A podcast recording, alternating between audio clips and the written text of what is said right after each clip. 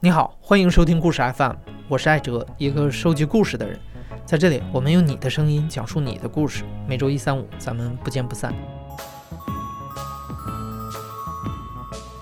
在故事 FM 第一百三十四期节目《危险国家旅行指南》的结尾彩蛋中，有一位叫张永明的讲述者短暂的出了个场，讲了一段朝鲜的见闻。刘拓在朝鲜捅了不少娄子。他在开城的时候，快六点的时候，天亮了，我就发现刘拓出去了。怎么发现的呢？当地群众举报了，跟刘拓说：“我说，今天我们就请张永明多讲一点。”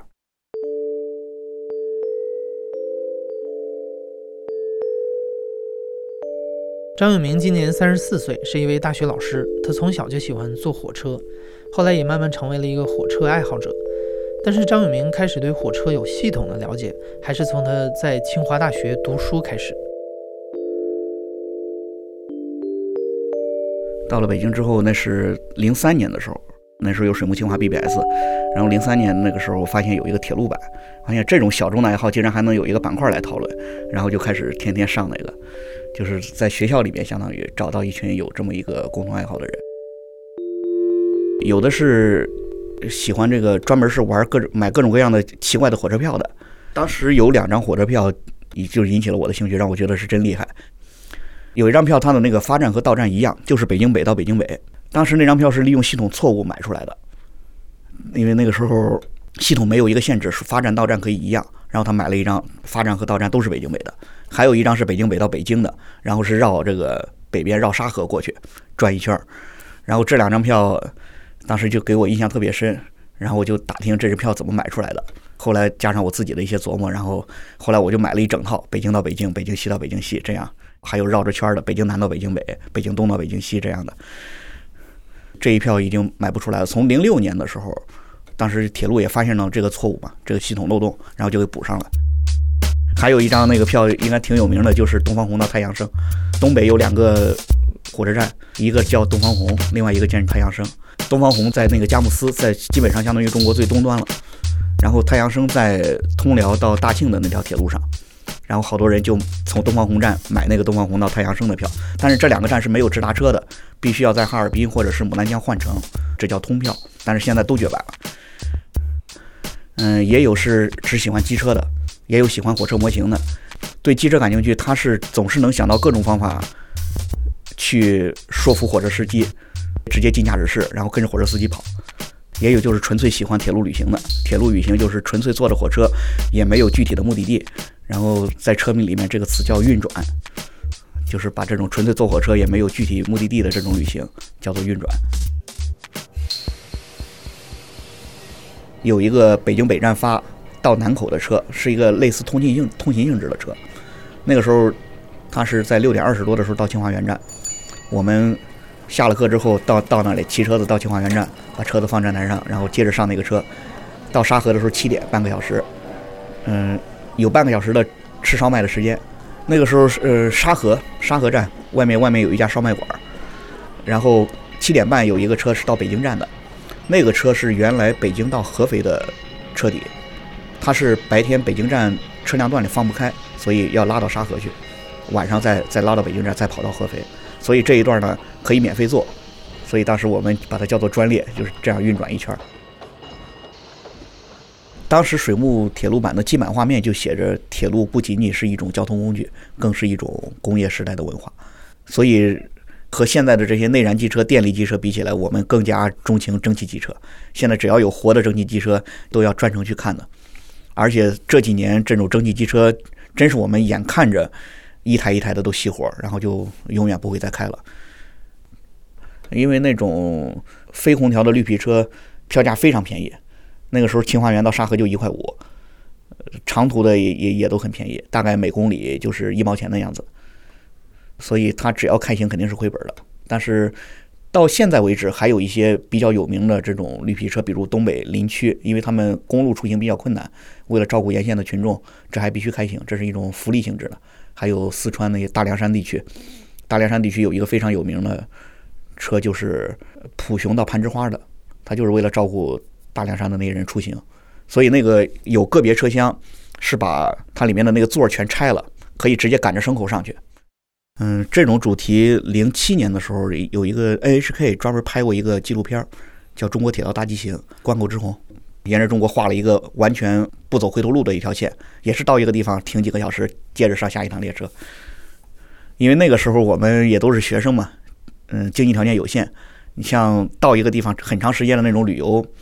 经济条件不允许。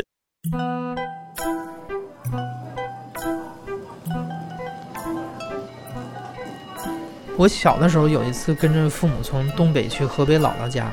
当时的火车速度特别慢，我记得是坐了几天几夜才到，以至于下火车的时候我竟然有点依依不舍，像是要离开家了一样。可是现在的火车速度太快了，你想找回以前那种慢的感觉已经很难有机会了。但是后来我知道，原来不仅有机会，而且从北京就能体验到，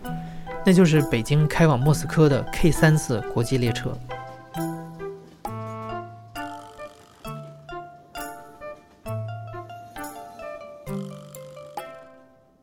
所以我第一次出国就是选择了坐这个，从北京坐到莫斯科。因为这个国际列车的车票它不在火车站买，它只在那个国际饭店一层有一个国旅的一个代理，它都是都是只能通过国旅买啊。然后这个在在那里买，和普通的火车票长得也不一样，它有好几页，是一个小本子，嗯，上面有这个有中文、有俄语、有德语。当时我想，既然去一趟，那就好好的腐败一下吧，就买了他那个高级软卧车厢。当时高级软卧北京到莫斯科是六千五，高级软卧车厢是二人间，二人间是一个上下铺，但是我坐的时候上铺全程没人。然后它是它和软卧不同的是，这边是一个上下铺，然后对面是沙发，沙发和有独立的卫生间。这一个星期还是挺舒适的，里边的内饰也比较奢华，都是那种比较古朴的那种红红木的那种装饰。因为第一天是就是国内嘛，被国内运行，晚上的时候到的二连，到的二连之后，从二连到外蒙之前，要先把里面的底下那个车轮给换掉，因为中国的铁路的轨距和蒙古和俄罗斯的不一样，中国的是标准轨，一千四百三十五毫米，嗯，然后蒙古和俄罗斯的是宽轨，它是一千五百二十毫米，因为这个轨距不一样，要在二连的时候要停三四个小时，把车轮拆下来。用千斤顶把那个车厢顶起来，把车轮先推出来，然后把那个宽轨车轮再推过去。这个当时呃，旅客可以不下车，可以在车厢上，就是看着车厢慢慢的升起来，然后轮原来的轮子推出，然后新的拉过来，然后再安上。从乌兰巴托开车之后不久就去了，就是那一段乌兰巴托到蒙俄边境那一段。乌兰巴托因为它是两边都是山嘛，中间是一个谷地，然后一开始翻到乌兰巴托之前翻前面那个山的时候，然后。开得很慢，它一路上展现很多，展现的意思就是那种弯度很大的曲弯曲的铁道线，这个术语叫做展现。把这个相机伸出窗外的时候，可以拍拍出这个火车转弯的镜头。我当时特意跑到列尾，因为列尾能拍到一整列火车。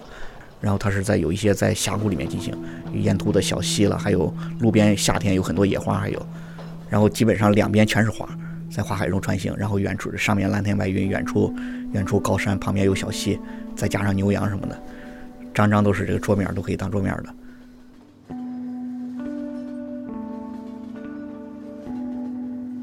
俄罗斯是蒙俄边境，那就是叫那个恰克图的地方。恰克图就是原来中国和俄罗斯清朝的时候进行贸易的时候，就那些皮货贸易都在都在那儿进行嘛。中国叫买卖城，从那儿进入俄罗斯，然后先到乌兰乌德，这是一个蒙古聚居区。嗯，而且他们那边也是信仰藏传佛教的。周边有几个藏传佛教的寺庙，然后外面是俄罗斯那种小木屋的风格。接下来是贝加尔湖，进入贝加尔湖是第三天，就是刚出乌兰乌德不久，就是一下子就开到湖边了，基本上一下子这个湖面湖面就开阔了，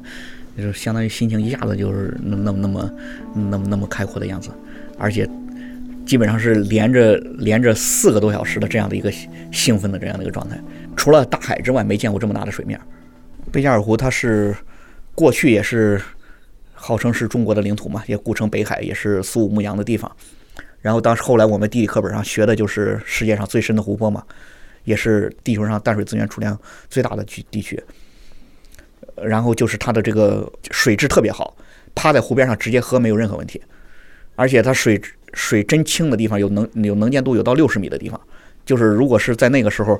呃，这就是俯视下去，直接就能看到六十米之外的湖底，都会有晕高的感觉，据说。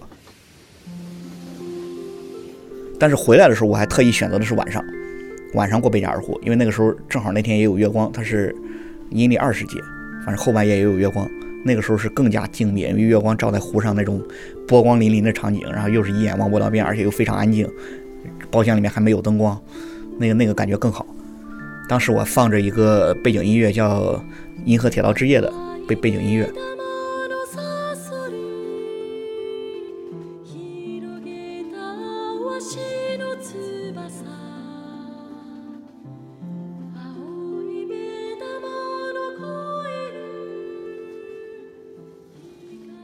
因为小时候我是经常跟我姨跟我姨夫在一起，他们都是铁路上的职工。我觉得最有印象的一次就是那个时候，我姨夫带着我去安徽，晚上坐火车。那个时候那是我第一次坐卧铺，然后晚上的时候看着窗外那些就是房子的剪影、树的剪影、山的剪影，呃，兴奋的一晚上没睡着觉。我现在就就从那一次经历之后，我现在都喜欢夜里坐火车，尤其是坐软卧，然后把包厢门关上，也不开灯，就看外面的各种剪影。尤其是过峡谷的时候，过一些高山峡谷，最好是有有月光的时候。这那那那种景色，虽然就是相机拍不出来，但是越是越是这种相机拍不出来的，越是印象深刻。就是静静的享受一个人的世界吧。其实后来我总是在找寻那一次的感觉，包括国内很多次运转的时候，你像国内有一些比较有特色的线路，比如鹰鹰厦铁路，就是鹰潭到厦门的那个，它也有晚上的时候，它这一路上都是沿着峡谷，沿着峡谷开行，也是我也找了一个有月亮的晚上坐过一次，反正也是那种感觉。再一个就是，嗯，那个到拉萨的车，到拉萨的车那个时候西宁到拉萨，嗯，晚上的时候是。刚过格尔木之后，然后也是晚上，又有月光，又有满天的繁星。当时过那个昆仑山的时候，把那个昆仑山的主峰，那玉州峰照的照的透亮，简直是，因为又是雪山嘛，那那真是太太壮观了。这边有又有月光，又有银河。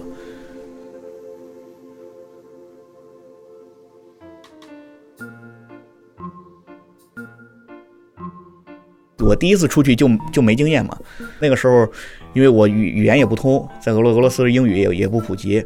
也不会买东西，所以每天就是面包香肠，面包香肠，最后吃的都 都快吃吐了。嗯，当时是在俄罗斯那个车上的时候碰到一对法国游客，法国这个老头老太太，然后这个国际列车的车厢是它的餐车是这样的，它是在每一个国家运行的时候由各个国家单独加挂餐车，没有一个统一的餐车，因为每个国家的食品是基本上是不能出境的。在中国境内有中国餐车，蒙古境内有蒙古餐车，俄罗斯境内有俄罗斯餐车。然后在中国餐车的时候，中国餐车那个第一天是免费就餐的，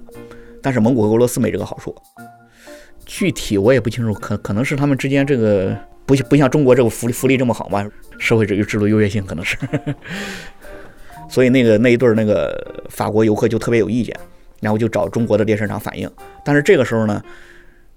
嗯，因为车上。有俄语翻译，没有说英文的，我就给列车长，然后做做翻译，给他们交涉这件事情。然后列车长专门就是请我吃了顿饭。他们不像在中国境内，中国境内运行的时候，他们可以去中国餐车吃饭，但是在俄罗斯的时候，俄罗斯餐车不对他们开放，所以他们只能是每天在出发前，在北京出发前，把所有的食材都带好，然后在每天在车上做饭。列车员是每天自己做饭吃的，这个也是国际惯例。当时还他们做的菜还不错，有有一个有一个红烧鸡块，还有一个木须肉，还有一个茄子烧茄子，就这么三个菜，记得记得印象非常深刻。第四天和第五天基本上是西伯利亚森林，然后基本上在林区里面穿行，林区主主要是要么要么就是那种森林，要么森林之间偶尔会出现一一那些俄罗斯村庄，那种小木屋五颜六色的，他们俄罗斯人好像在城里住的，一般在郊区也都有这这样的小木屋。他们到周末的时候就去郊区度假，因为有的时候还过一些过一些湖泊嘛，他们在湖边钓鱼之类的，钓鱼了、烧烤了。然后俄罗斯人特别喜欢花，基本上每一个小木屋，如果是离铁路线近的，都能看到那个庭院里面都是满庭院的花。就到东欧平原，就到莫斯科了。在回来之前，我从莫斯科单独坐了一个从莫斯科到摩尔曼斯克。就是过北极，进进北极圈了。嗯，从圣彼得堡坐到马尔曼斯克，从莫斯科到圣彼得堡，当时是也是坐了一个夜行车。这个夜行列车是俄罗斯的一次、二次，就是开行时间快一百年了，就沙俄时代就有这个火车了。它这个叫叫有有损号。然后那天晚上基本上是已经凌晨三点了，天还没黑，那是就七月底嘛，天稍微暗下来的时候，然后马上就其实就是早晨了，然后就慢慢就亮了。这是第一次看到极昼。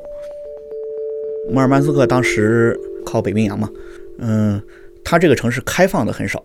在北边全部都是北冰洋舰队的那种军事禁区，只有这个城区是开放的，就稍微往北走一点就不行了。那个北冰洋舰队已经废弃的那个军舰是供游客开放的，主要它就是一个相当于到目前为止到过的最北端的城市。我是早晨到的，然后下午就坐飞机回来了，回到莫斯科了。回来之后接着坐的莫斯科到海参崴的车。那一次从北京出发，然后北京到莫斯科，到摩尔曼斯克，到海参崴，一共是二十一天。二十一天，当时只有一晚上是在旅馆里住的，是在莫斯科剩下的二十天全部是火车上睡的。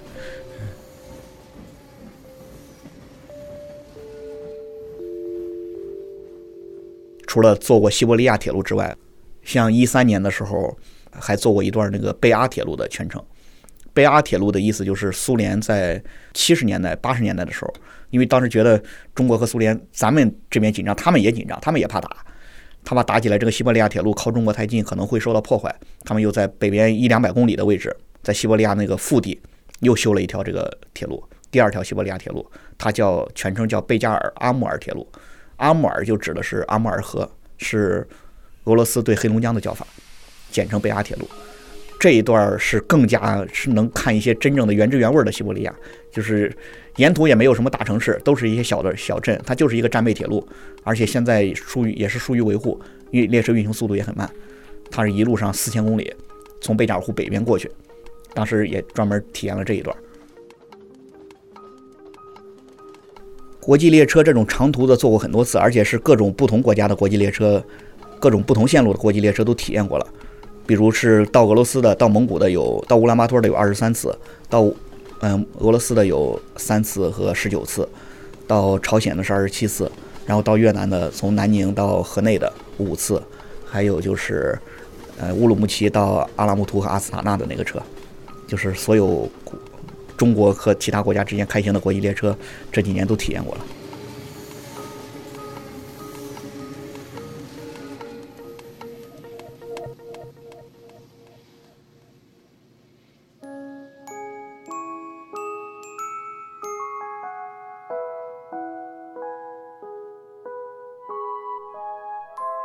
现在正在收听的是大象公会出品的声音节目《故事 FM》，我是主播艾哲。